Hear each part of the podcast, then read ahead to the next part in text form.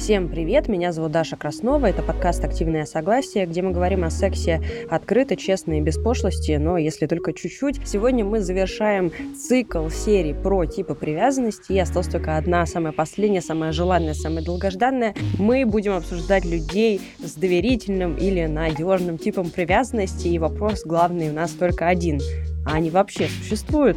В общем, отвечаем вместе с психологом, как всегда.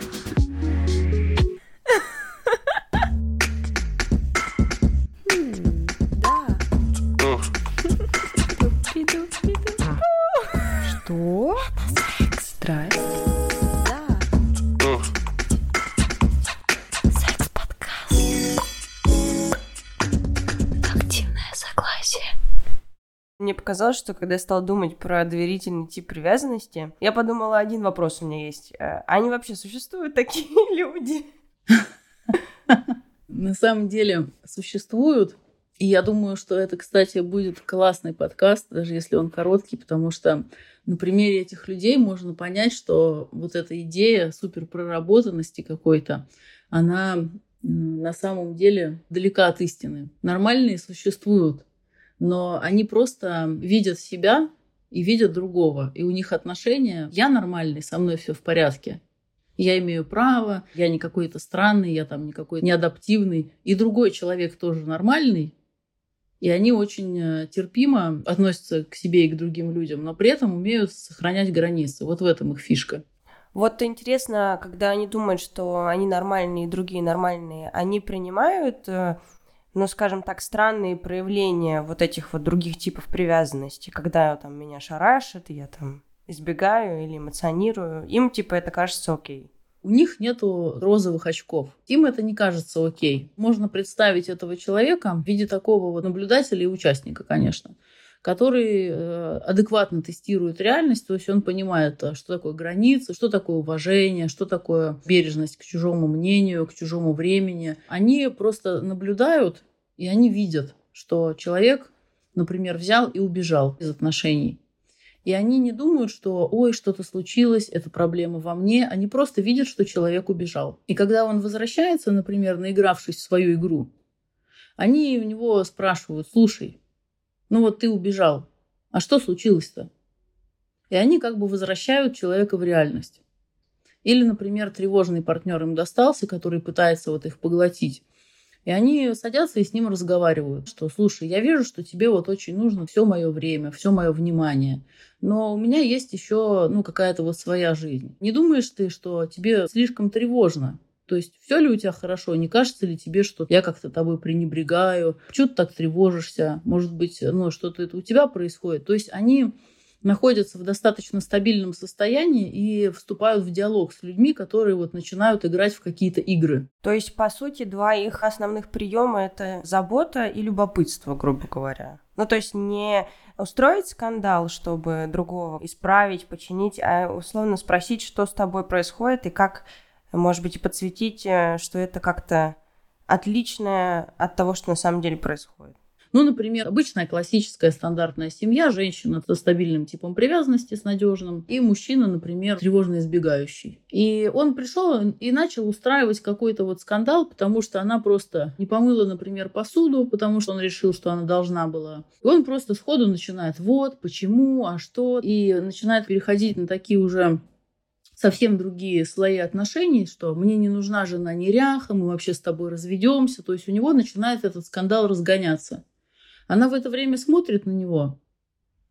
И, во-первых, ее максимально не ранят эти слова, потому что она отдает себе отчет в том, что это он сейчас эмоционирует, это у него сейчас в голове взрыв произошел. Это не она должна была там, например, святой долг свой выполнить, посуду помыть. И она у него спокойно спрашивает, слушай, а что случилось? Ты пришел, да, у меня спросил про посуду и начал там кричать вплоть до развода. А что у тебя случилось? И она начинает видеть, что он, похоже, чего-то испугался в своей голове. Ну, например, он там жил в семье, где был жесткий бардак, никто не выполнял свои обязательства. Он, например, рос в детстве грязный, голодный и так далее. Он пришел, увидел, что у него дома повторилась такая ситуация. Он словил флешбэк, то есть он такой травматик. Его выкинуло в эту ситуацию, и он начал кричать на нее, что мне не нужна жена неряха, мы с тобой разведемся. А она видит, что он как бы на ровном месте разогнался по каким-то своим причинам. И да, она его спрашивает, как бы заботится, но при этом это не такой вот человек-альтруист, который всех сирых и убогих будет обогревать, да, а про себя забудет. Она не даст себя обижать. То есть она, например, скажет, мне очень жаль, что ты себя так чувствуешь, но в этом нет моей вины. И я считаю, что непомытая посуда – это не повод для скандала и тем более не аргумент для развода. То есть она его возвращает в реальность. Вот интересно, очень классный пример, э, прям э, мой дом мне напомнил. У меня просто папа так всегда и делал. Папа был какой-то вообще, то, что был задрот по чистоте, он был какой-то вот э, контрол-фрик чистоты. И он устраивал такие же скандалы, но так как у меня семья, ну, там, специфичные все типы личности, мама, значит, тревожный, папа избегающий, конечно же. Мама в какой-то момент, я не знаю, что это было, но пошла по пути радикального принятия. То есть она как будто бы привыкла, что происходят вот эти вспышки, и, по сути, пришла к тому же, что вы описали, только путем другим. Что она говорила, ой, да твой отец, как всегда, вот так вот. И она просто знала, что это произойдет, и просто с этим все смирились. Мне кажется, вот э, давайте это обсудим. Мне кажется, что часто люди в долгих отношениях, когда они не решают, типа, расходиться, ну вот даже несмотря на все эти скандалы, они просто привыкают к этому и перестают также вестись на вот эти вот качели эмоциональные, просто путем радикального принятия. И по сути они как будто бы они имитируют нормальных людей. Я бы сказала, что отчасти они прям, да, так и делают. То есть, скажем, что происходит? Вот мы встречаемся с, с человеком, мы начинаем те с рекламной акции, осознанно, неосознанно. Желательно прийти к тому, чтобы вот не выпендриваться, не показывать, что смотри, какой у меня павлиний хвост, значит, на куриной жопе на моей. Потому что вот этот павлиний хвост, он все равно за год, он точно весь поистреплется, и он закончится. То есть вы не можете играть вечно. Чем быстрее мы свое настоящее лицо показываем, тем быстрее человек видит наши диапазоны эмоциональные. То есть, да, там можем ли мы, например, кричать в стрессовой ситуации, или будем плакать, или там предъявляем ли мы требования. И тогда он нас узнает. То есть узнать человека – это не познакомиться типа с его детством, с какой-то его историей, это понять, что для него нормально, а что ненормально. То есть какие режимы для него экстремальные. Например, для такого человека, как я, вот если взять, да, пример вот с вашим папой, для меня это режим экстремальный. То есть я не кричу, не ругаюсь. Для меня это стресс, потому что, ну, я даже, блин, собаку два раза позову громко, и все такая голос сел. Если, например, мой партнер бы увидел, что я вот в таком состоянии, то это был бы экстремальный режим, сигнал СОС, и надо типа что-то с этим делать. А если бы у меня это повторялось постоянно, то он бы такой посмотрел и сказал, а, ну понятно, у нее как бы это стиль такой. И фактически, когда мы узнаем друг друга, и мы видим, что для каждого из нас достаточная норма, мы к этому привыкаем и действительно можем сглаживать определенные моменты, успокаивать, уравновешивать. Но здесь очень важно, что сказать, что если даже люди такие вот тревожник и избегатор, они сошлись и научились друг друга сглаживать, они своим детям должны транслировать более уравновешенную модель. То есть, да, сказать, что ну твой папа просто такой, поэтому он кричит. Это не объяснение. То есть ребенок понимает, что с ним могут вот так обращаться. На него могут орать, на маму могут орать. И это просто нормально, потому что папа такой, ему типа можно. Более грамотный вариант это сказать, ты знаешь, Вообще как бы так плохо. Это ненормально. У папы есть определенные эмоциональные паттерны, например, сложности. То есть объяснить, что он не сдержанный человек. И это ненормально. Ну и с папой, конечно, работу проводить. Потому что если мы говорим про семью, где два человека, то есть они встретились, да, они адаптировались. Как только у них появляется ребенок, он простраивает картину мира, и если они вот так постоянно ссорятся, например, да, и типа привыкли друг к другу, и будут рассказывать этому ребенку, ну что наша мама просто такая, а наш папа просто такой.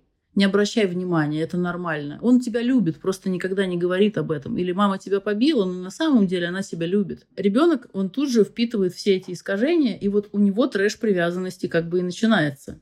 Это все, что вы сейчас сказали, это мое. Потому что я помню, мне просто это очень интересно. Э, мы сейчас, я, вы поймете, почему мы это обсуждаем. Я в детстве просто постоянно испытывала чувство протеста. Я не понимала, почему вообще мы должны это терпеть. Ну, то есть, э, там у меня много всего, что нельзя было терпеть, но я помню, что у меня всегда было чувство протеста, я не понимала. И мне всегда говорили, прям вашими словами, да любит просто вот такой человек.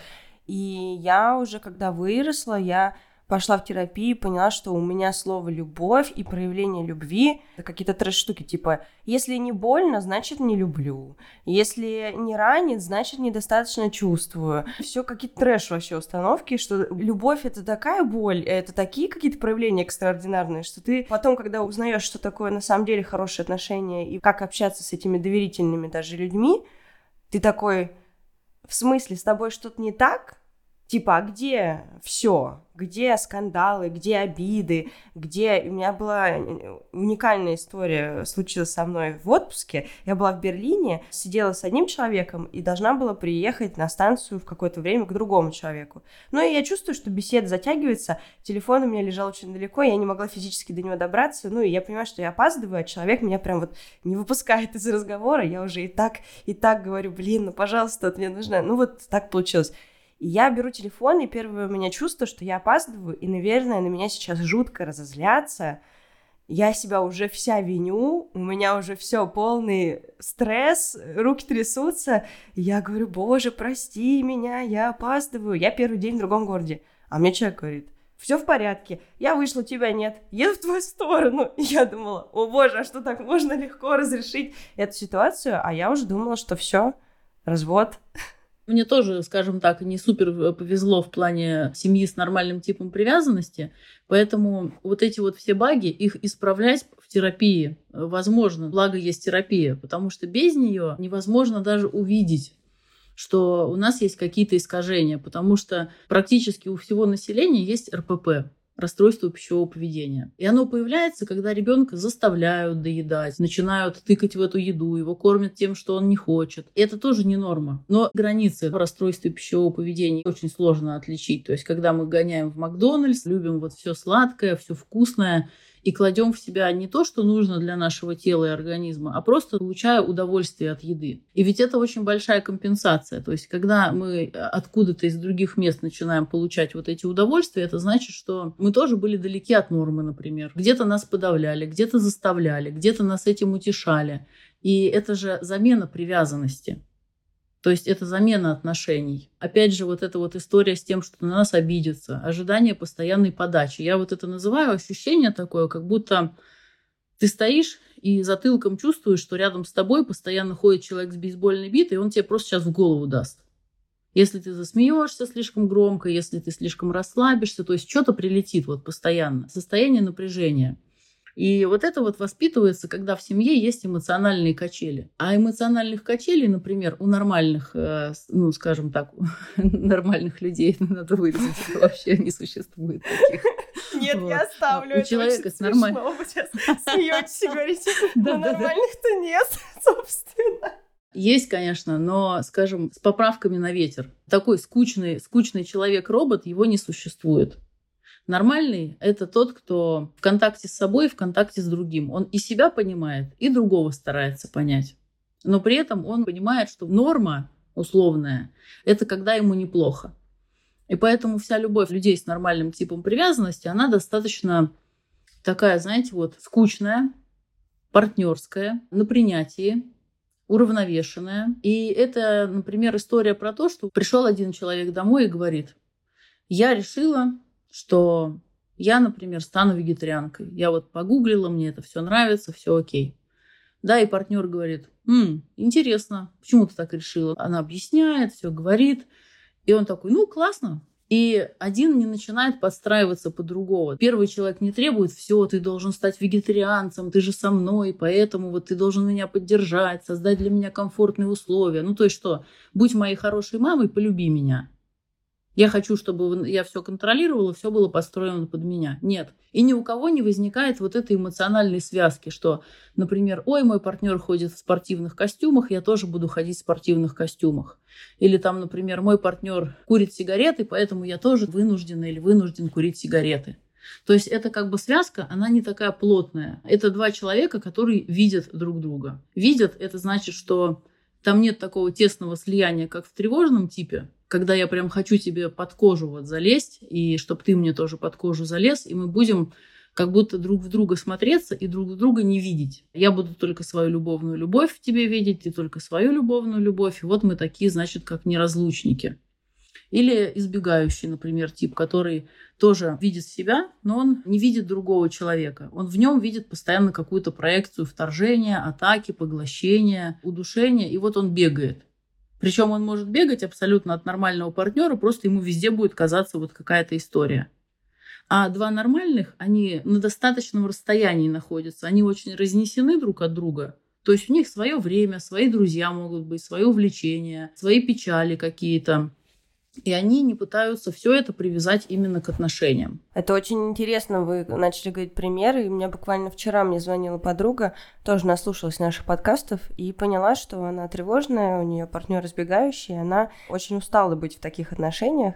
И это была настоящая исповедь тревожного человека. Она мне говорила, я хочу пойти на вечеринку, а я не могу. Я хочу поехать в отпуск с тобой, типа, а я не могу. Я хочу дружить э, с друзьями другого человека, а меня не знакомят, я так больше не могу. Я хочу, ну, вот обычных банальных вещей. И я ей говорила, ну, я уже давно в терапии, для меня это просто как бы база, я ей говорю, что да, человек может себе позволить в здоровых отношениях все что угодно. Он может поехать в отпуск один, он может пойти в клуб, он может прийти домой пьяный в 5 утра, он может э, одеваться как хочет, он может не готовить еду, не убираться в квартире, если ему не хочется.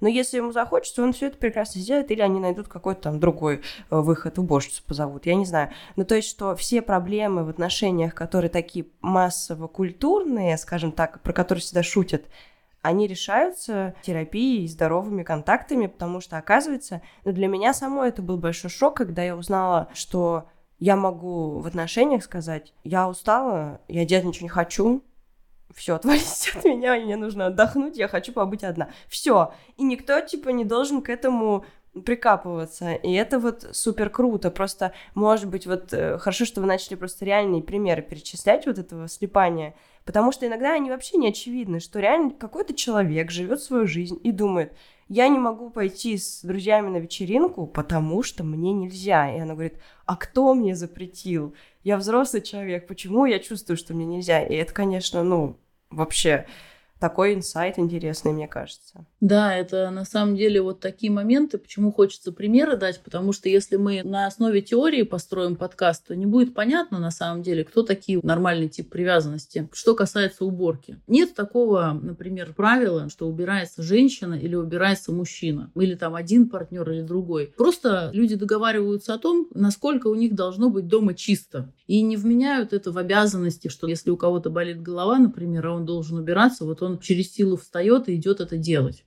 Нет, они ведут общее хозяйство, скажем так, и они договариваются о том, как они его будут обслуживать. Они вот создали пару, ячейку какую-то. И дальше они думают, а как мы жить-то будем? Да, вот надо деньги приносить там условно, нужен нам какой-то бюджет, надо, чтобы дома чисто было, еда. И они не пытаются играть в это перетягивание каната. Ты мне, я тебе нету приоритета в том, чтобы вот именно этот партнер встал у плиты, например, да, и начал готовить. Просто еда нужна дома. Какая разница, как она появится? Или нет такой истории, что я отказался от всех своих друзей, например, или там я перенимаю все увлечения. А зачем? То есть вот эта жертва вообще неуместна в отношениях. В любом случае будут компромиссы постоянные, договоренности. И вообще все отношения, они будут полны конфликта. Но тут прям вот красный восклицательный знак конфликт. Это когда, например, я хочу посмотреть Гарри Поттера, а ты хочешь посмотреть Железного человека. И мы можем договориться, что мы будем лежать вместе, я буду в наушниках Гарри Поттера смотреть, а ты Железного человека. Или мы возьмем, например, и Бэтмена все посмотрим. Или сегодня как-то так, а завтра по-другому. И вот это уже конфликт же был. То есть одно мнение встретилось с другим мнением, но при этом мы не начали мериться, кто беднее. Ой, ты всегда смотришь то, что хочешь. Или ну давай, пожалуйста, там вот хотя бы первый раз там то, что я хочу. Нет вот этих вот игр, кто бедный, кто плохой. То есть не навешивается постоянная история на партнера, что вот какой он ужасный человек. Я позвоню маме и начну жаловаться на него. И такой манипуляции я сделаю так, чтобы он делал то, что хочу я. То есть вот это вот как бы их война внутренняя и история, кто прав, кто виноват, кто меньше делает, кто больше, она отсутствует. То есть это направление того, что мы обслуживаем сейчас нашу общую жизнь. И нам нужно договориться, как мы это будем делать более удобно. И тут снимается очень большое количество вот этих вот игр как раз. кто беднее, кто главнее, кто больше сделал, кто меньше получил, у кого там больше подарков. То есть этой драмы нету как раз. И за счет этого нормальные отношения кажутся многим скучными, потому что там как раз нету драмы. Вот, кстати, с фильмами тоже интересный кейс. У меня тоже так было в отношениях, когда я говорила, я не могу смотреть этот бредос про вампиров, про каких-то убийц, блин, будущее какое-то дурацкое. Я буду работать, типа, рядом, тихо делать свои дела, ты смотри свои вот эти все ужасные фантастические приколы. Э, спасибо, что мне можно было называть это именно так, потому что никак иначе относиться к этому невозможно с моей стороны. И мы вот так вот проводили время. Или, например, я смотрела какую-то хтонь, драму и трэш. Я люблю какое-нибудь российское кино или артхаус, а человек рядом там рисовал, что-то еще своим делом занимался. Очень было удобно. Но вот э, сложнее, мне кажется, в ситуациях, когда у меня недавно такая была, когда человек пообщались, пообщались, пообщались, и он просто собрался и избегает, из контакта избегает. И я потом рассказывала подругам, и они мне многие сказали, так как вы помните, что много тревожных у меня в, в окружении, что это просто жесть, и это невозможно вынести. И я им, помню, рассказывала. И вот это я реально пропагандирую психотерапию всем, что ты смотришь на человека, ты прям слышишь, как у него в мозгах захрустело, что пора бежать. И ты думаешь, боже, бедный человек, ну беги.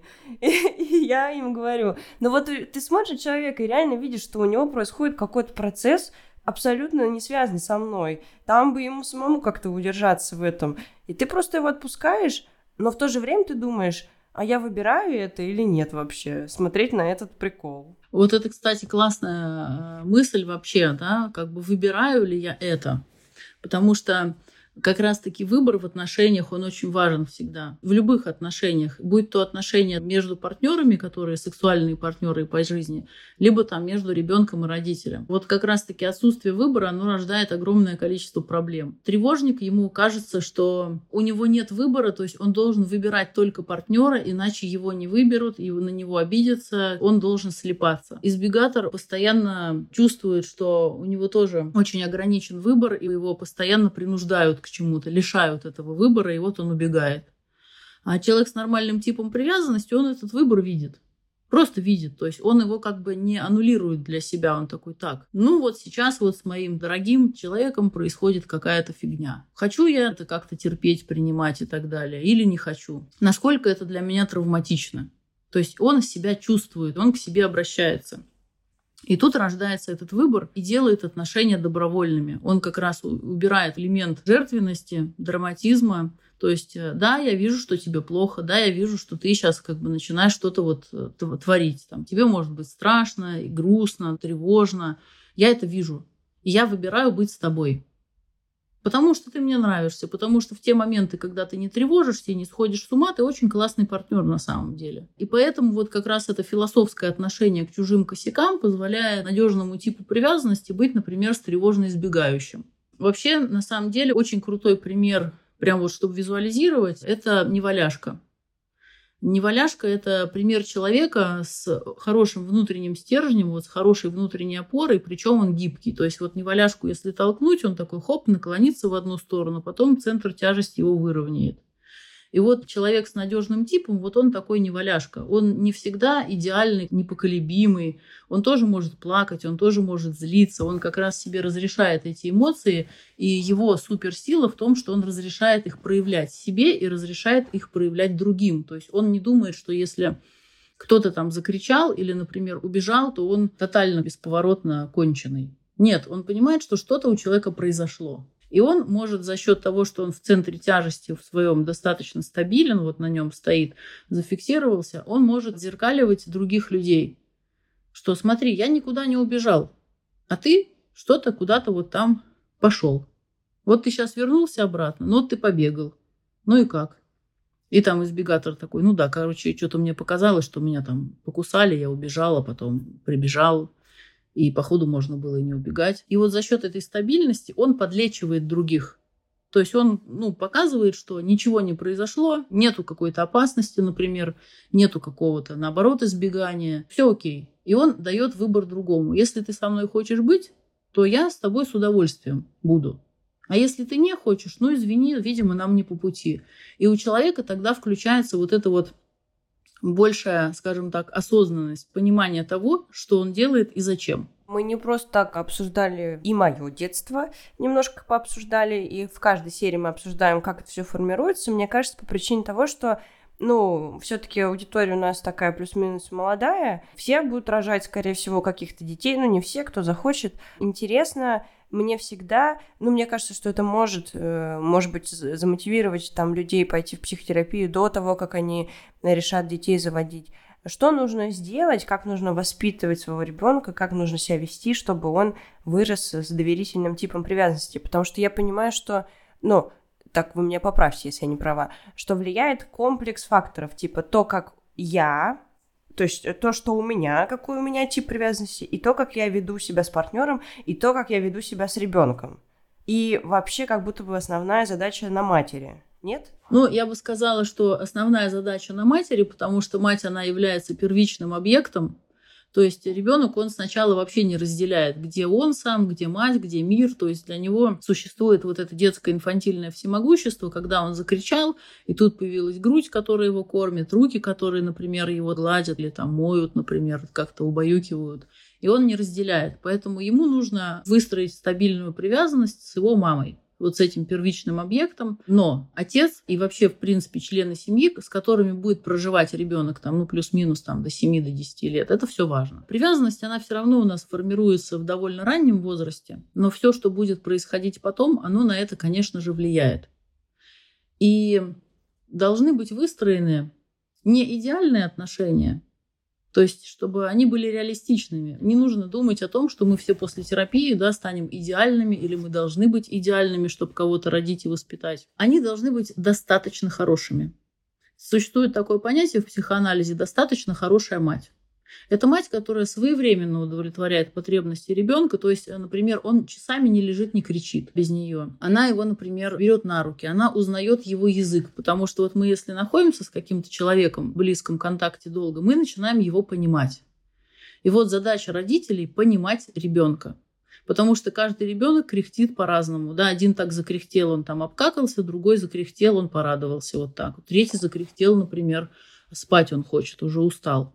И задача родителей сонастроиться с ребенком, начать его понимать и внутри семьи распространить об этом информацию, о том вообще, какие сигналы он издает чтобы они все на него настроились, удовлетворяли его потребности, но не так, чтобы они ему в попу дули холодным воздухом ой, 24 часа. И при этом понимать, что отношения между ними тоже играют роль. Если с ребенком все выстраивают типа нормальную привязанность, а друг на друга орут или убегают, то ребенок будет понимать, что у него какой-то странный инкубатор, а так-то вообще отношения совсем другие. То есть у него тоже будет салат такой. Ну, то есть есть такие семьи, их довольно много, которые типа на кухне срутся, а потом такие все хорошо, ну, то есть держат себя как будто в руках. Это лучше, чем если все открыто срутся. Я бы сказала, что везде есть свои минусы. Например, когда люди только на кухне срутся или только, например, выходят на лестничную площадку поговорить. Мама, например, курит, но не говорит, что она курит. Да, там папа выпивает, но отмазывается, что выпивает. Это получается, что у человека отсутствует связь с реальностью. То есть у него могут быть очень серьезные проблемы, потому что у него вообще нет реалистичной картины мира. Он постоянно жил в системе двойных посланий, где на праздниках все говорили, как друг друга любят, а на кухне друг друга посылали трехбуквенными штуками. Отношения должны быть достаточно открытые, реалистичные, где люди делятся чувствами, разговаривают и обсуждают. Потому что если ребенок будет думать, что конфликт это что-то страшное, и никогда конфликтов дома не было, то сталкиваясь с нормальным, опять же, человеком, он не будет понимать, а почему вот он меня прямо просит, а почему он прямо говорит о своих чувствах, а почему он у меня спрашивает обо мне. У меня есть терапевтический вопрос такой. Когда я с клиентами работаю, я обычно сессию начинаю с вопроса «Как вы?». я не спрашиваю, как дела, как погода, как вы. И человек обращается к себе, а как я? А как я сейчас чувствую себя, там, да, что у меня внутри, а что происходит. И вот в нормальных семьях, да, где существуют и открытые конфликты, и открытые споры. Они также открыто и спрашивают, а как ты, а как ты себя чувствуешь, а как твои дела, а что у тебя было нового, а что тебя порадовало. И для людей, у кого, например, была какая-то типа идеальная картинка семьи, где вот никто не ругался, ну так они там и не разговаривали. И когда к нему начинают обращаться, у него может быть ступор. Что это ты за такой странный человек, там, ты что, по психологическим книжкам живешь? Ты какой-то не настоящий, почему ты у меня так интересуешься? И он как раз может в этом видеть даже вторжение определенное, да, такое, нетипичность, что а что это так близко? Почему такие близкие отношения, такие открытые? А они нормальные. Можно ли стать вот таким вот стабильным, доверительным, спокойным, принимающим человеком? Я бы сказала, что можно очень круто скомпенсироваться. Можно, например, научиться извиняться за свои слова. Не страшно, если кто-то поссорился или поругался или что-то сказал. Важно после этого извиниться и объясниться. Можно чувствовать, что как будто бы вот мне кажется, да, что меня поглощают но об этом говорить. Человек становится нормальным в тот момент, когда он себя начинает понимать и может это объяснить другому. Вот это вот как раз такая, ну, типа нормальность в скобках. Можно очень серьезно поработать со своей тревогой, чтобы, например, не затряхивало каждый раз, когда партнер там пошел в клуб или пошел с друзьями поговорить. Можно избавиться от э, невероятного контроля, от созависимости такой. То есть это все действительно очень эффективно корректируется в терапии, но это все история про 3 плюс лет, потому что тип привязанности очень крепко сформирован, это наши реакции. И они такие настолько машинальные, что начать себя видеть в этом будет занимать время. Потому что мы сначала на уровне головы идем в терапию, мы думаем, потом мы начинаем соприкасаться с чувствами, а потом мы еще и реакции тела начинаем свои видеть. И только после этого, когда у нас контакт с собой устанавливается вот на этих уровнях, мы начинаем видеть динамику свою. То есть выдыхать и смотреть, о, а что-то я сейчас сидела и полчаса тревожилась о том, что, например, партнер мой в сауне там с проститутками, а не с друзьями просто сидит там пиво пьет. Или а что-то я вот сейчас подумала, что как будто бы мне не хватает чего-то, и я злюсь. А что же было до этого? Похоже, я себе палец прищемила и от боли начала раскатывать в своей голове разные мысли, потому что мне стало больно и обидно, и привязала это к своему партнеру, потому что он самый близкий для меня человек, и решила, что это он гадина, а не я себе, например, палец прищемила. Вот такие штуки мы за собой начинаем видеть только в длительном процессе терапии, и они как раз дают нам возможность очень круто скомпенсироваться и жить комфортно, адаптивно и в кайф. Да, я согласна. Меня часто очень люди со мной общаются, когда близко. Они мне говорят, ну какой же ты избегатор? Я такая думаю, ну я просто столько в терапии, что это изнутри мне ощущается так, что я иногда просто смотрю на себя, как со стороны, как будто бы, типа, а что я чувствую? И я всем говорю, у меня этих токсичных проявлений просто миллион вообще. Мне иногда кажется, у меня есть два режима, радость и злость. Я говорю, я на все эмоции, даже на хорошие, на любовь, там, на, на какую-то приязнь, я реагирую. Сначала я злюсь, я могу что-то сделать и разозлиться на это. Но я знаю, и мои близкие знают, и я вот помню, я так билеты на Новый год купила к человеку неожиданно. Дорого, не, не вовремя, но надо было поехать. И мне говорят, человек, я счастлив, мои друзья, ты, наверное, злишься? Я говорю, ну, конечно, я злюсь, я злюсь, потратила деньги, не, лечу не понятно куда, не понятно кому. Э, ну, такой человек. Но когда ты это понимаешь, я тоже тогда человеку говорю, подожди чуть-чуть, ты сейчас очень сильно радуешься, мне сейчас надо позлиться, я потом тоже порадуюсь, просто попозже. И ты, когда это понимаешь, все становится очень... Ну, жизнь становится полегче, я бы так сказала. Вот так вот. Да, я вот хотела сказать, что результат вот этой всей проработки – это диалог с самим собой внутри. Может не глобально поменяться сам тип привязанности в плане реагирования. То есть, как есть у человека две эмоции, например, радость и злость, или страх, например, и злость. Я вот тоже часто включаю очень быстро, там, например, э, агрессию, потому что у меня агрессия, она защищает меня от страха. Но в процессе терапии я вот понимаю, что окей, а какой смысл мне злиться? То есть вот эта прослойка между стимулом и реакцией, она очень сильно меняется. Там нарастает много-много наблюдения, и вместо того, чтобы взять, например, от страха сагрессировать, кто-то толкнул, там, я не знаю, машина резко затормозила, какой-то громкий звук, или план пошел под откос, да, там партнер что-то сказал, ой, а мы там не едем, не получается. И в этот момент рождается ощущение неуверенности, то есть земля-то из-под ног уходит, план рушится, контроль обрывается, и раньше это, например, вызывало раздражение, агрессию, потому что лучше быть злым и сильным, чем, например, напуганным и слабым. А сейчас приходит понимание, что а тут как бы можно и не злиться, и не пугаться. Просто это нормально. Be flexible.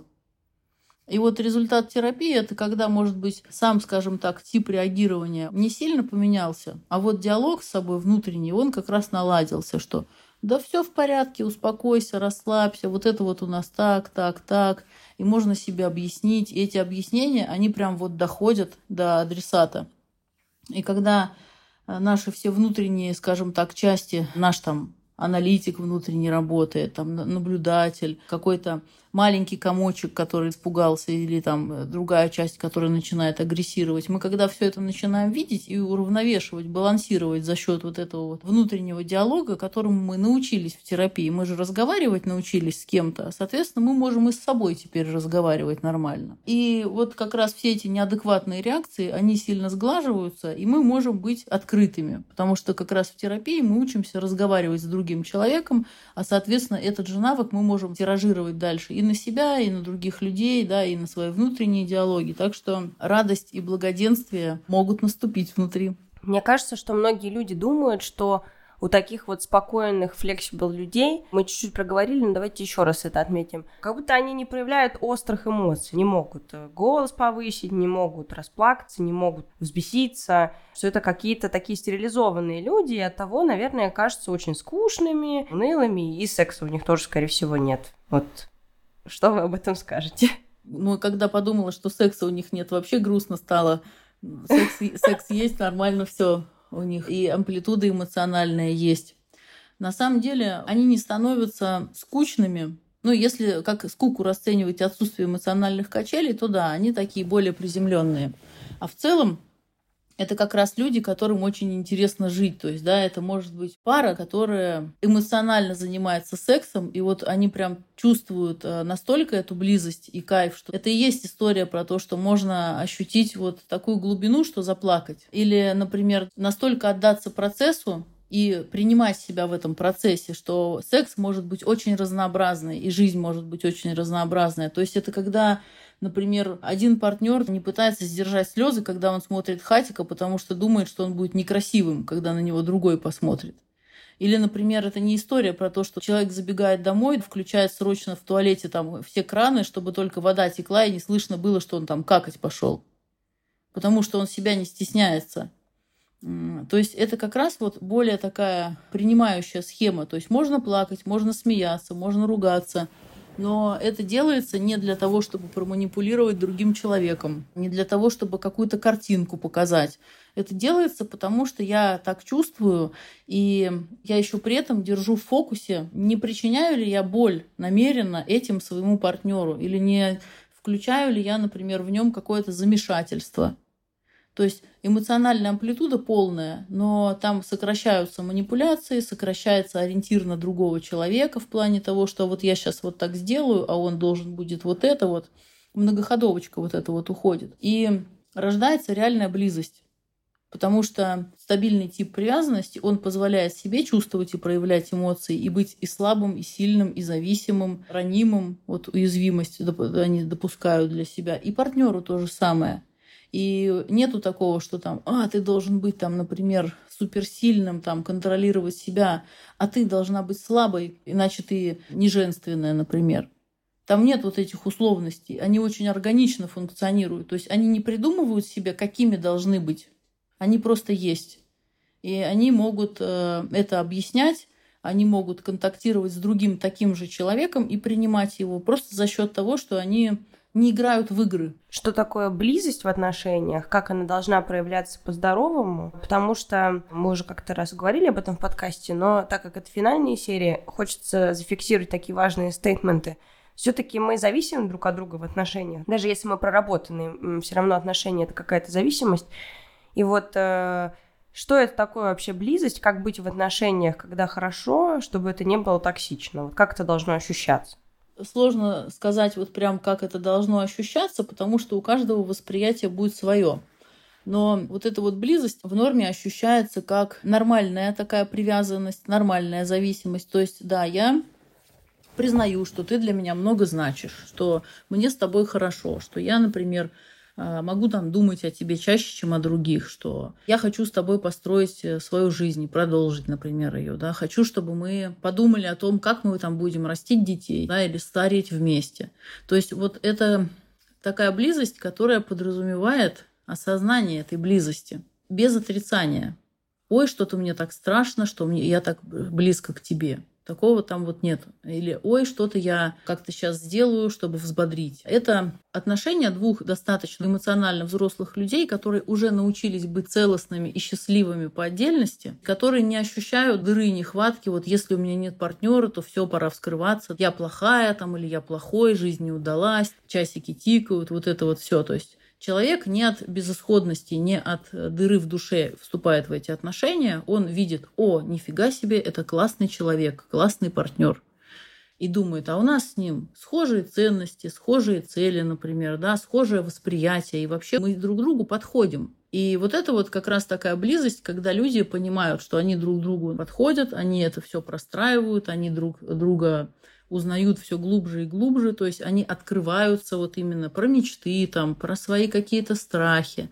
То есть это такое очень тесное переплетение, и причем каждый из них не думает, что «а я вот ему не буду открываться, потому что он мне не открылся». То есть они просто оба доверяют, оба идут туда. И если что-то не получается, у них не возникает такой истории, что там я все, я буду закрываться, там никогда теперь не построю отношения, вот это был мой единственный партнер.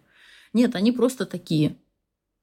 И, скажем так, признание здоровой зависимости очень сильно помогает человеку в жизни, потому что мы не можем не зависеть. Мы зависим от воды, от воздуха, от еды. У нас огромный спектр зависимостей, которые здоровые. Потому что можно долго бороться с зависимостью от кислорода, но, извините, как бы мы все равно должны дышать.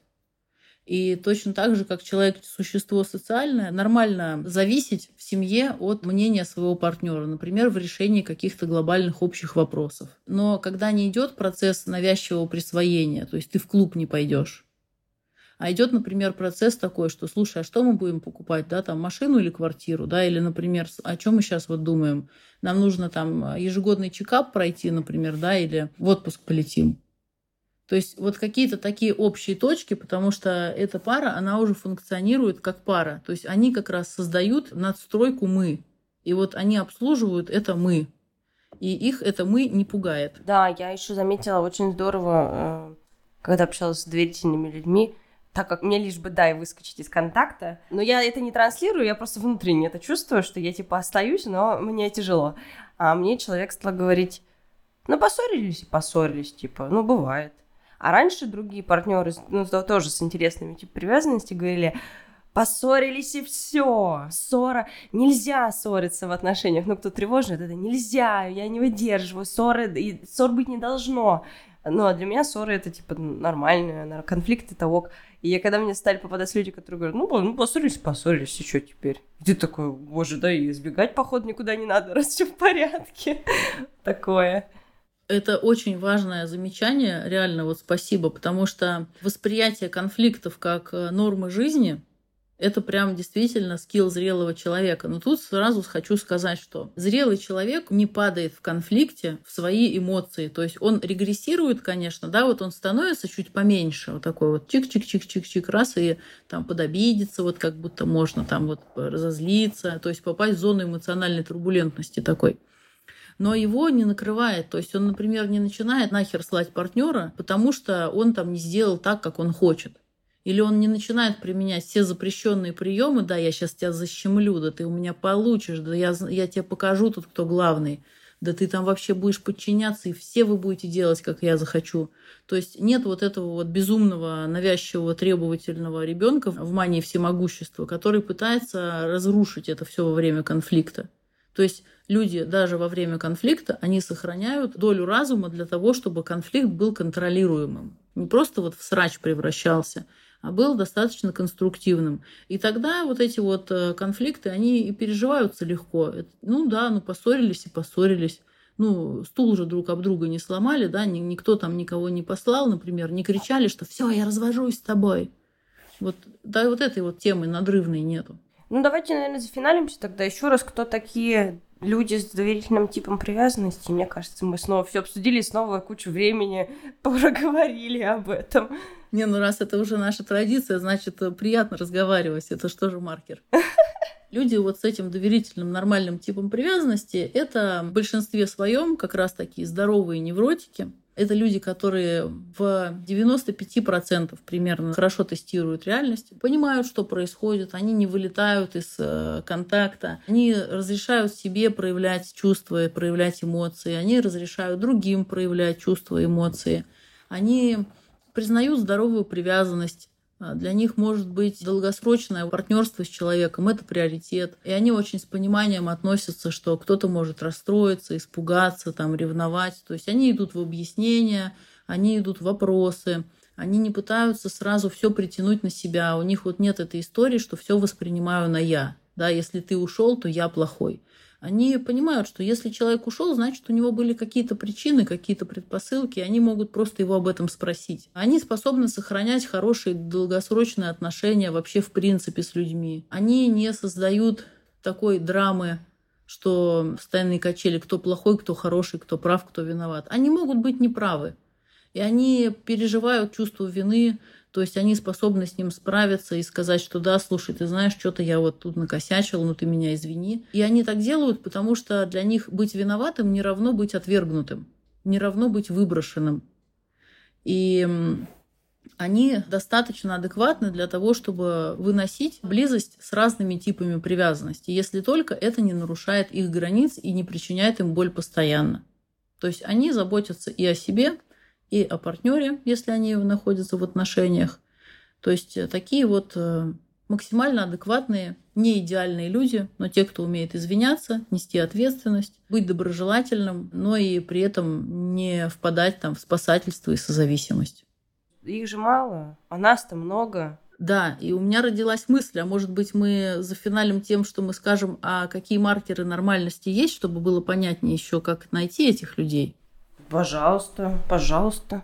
Если вы познакомились с человеком, и он проявляет к вам стабильное внимание, то есть вы переписываетесь, например, каждый день или через день. Не так, что вы целыми днями сидите в телефоне, а вот вы сохраняете контакт. То есть привет, как твои дела, как твой день, там, как ты. Человек вас видит, он с вами здоровается, он узнает про вас и спокойно реагирует, когда вы узнаете про него. То есть он достаточно открытый. При этом он спокойно воспринимает, если вы чего-то не хотите, если вы заняты, например, если вы сейчас не можете, он такой, о, окей, хорошо, там, типа, когда можешь, напиши, или когда освободишься, там, скажи, например, или давай в другой раз. То есть это сразу ощущение такого доброжелательного человека, который про вас помнит, а, рад, что вы про него помните. Он не требует от вас чего-то вот сразу, не пытается влететь в отношения вот прям сходу, а давай съедемся вот прям завтра. Сегодня познакомились, завтра съедемся. И это не история про то, что я тебя познакомлю со своими друзьями только через год, и то, если ты девственница, значит, и вообще у тебя там три высших образования. Это просто человек, который принимает вас, и он принимает себя, то есть он не пытается показаться вот как-то супер лучше, чем он есть на самом деле. Он уже рассчитывает на то, что его будут принимать, потому что он сам к миру относится доброжелательно. Это партнер, который не пытается обвинить в том, что ты виноват в моем эмоциональном состоянии. Он может поддержать во время, например, какой-то тяжелой ситуации, спросить, а что у тебя случилось, то есть как-то пожалеть может. Его не пугают э, слезы, например, да, он не начинает от этого убегать. Он сам не пугается своих слез. То есть это такой человек, который понимает, что все люди не какают радугой, у них не сердечки из ушей идут. То есть он очень в реальности. И он эту реальность принимает. И с таким партнером потом очень классно, например, иметь детей, потому что он этих детей будет точно так же мыть, купать, пеленать, развлекать, терпеть истерики и там извиняться, когда нужно. То есть он вот такой вот именно в контакте с реальностью. Их, наверное, три, а нас семь зомби вот этих тревожных, избегающих и тревожно избегающих, там, как это, короли зомби. Ну, Конечно, нормальный тип привязанности встречается реже, чем все остальные баги, но, опять же, если заниматься своим типом привязанности, то каждый человек может очень сильно подравняться и найти себе нормального, самому стать нормальным, достаточно нормальным, да, потому что когда мы находимся на своем уровне, мы не готовы видеть, возбуждаться даже, да. Мы не готовы к тому, что нам будет нравиться другой человек с нормальным типом, потому что нам нужны качели. Мы хотим мяса и трэша. Поэтому нормальные нам не будут интересны. Как только мы становимся сами как бы чуть-чуть выше по уровню организации и наша привязанность выравнивается, мы становимся видимы для вот этих нормальных, и они становятся видимыми для нас. Поэтому работать в терапии, заниматься собой это великое благо, которое прям, ну, если не гарантирует, то во всяком случае очень круто повышает шансы на то, что можно встретить человека с э, адекватным типом привязанности и самому быть таким. Друзья, вот и завершился цикл про типы привязанности. Я надеюсь, что вы в какой-то из четырех этих серий нашли себя, и, возможно, это сподвигло вас пойти в личную терапию, как-то позадать себе вопросы, разбираться в себе или просто, может быть, почитать об этом побольше. Я вас всех очень люблю. Это последние серии подкаста «Активное согласие». Далее нас ждет финал, и мы завершаем проект. Это не наше личное решение, но так сложились обстоятельства. Я думаю, что за больше, чем два года или три года, даже не считаю, сколько мы ведем подкаст, э, вы узнали очень много нового про отношения, про сектор психотерапии. Мы еще, конечно же, обсудим это подробнее в последней финальной серии, но знайте, что я вас всех очень люблю, поддерживаю все ваши начинания, поддерживаю поддерживаю ваши поиски себя, ваше развитие. И всем удачи, всем пока-пока. Слушайте финальную серию подкаста «Активное согласие».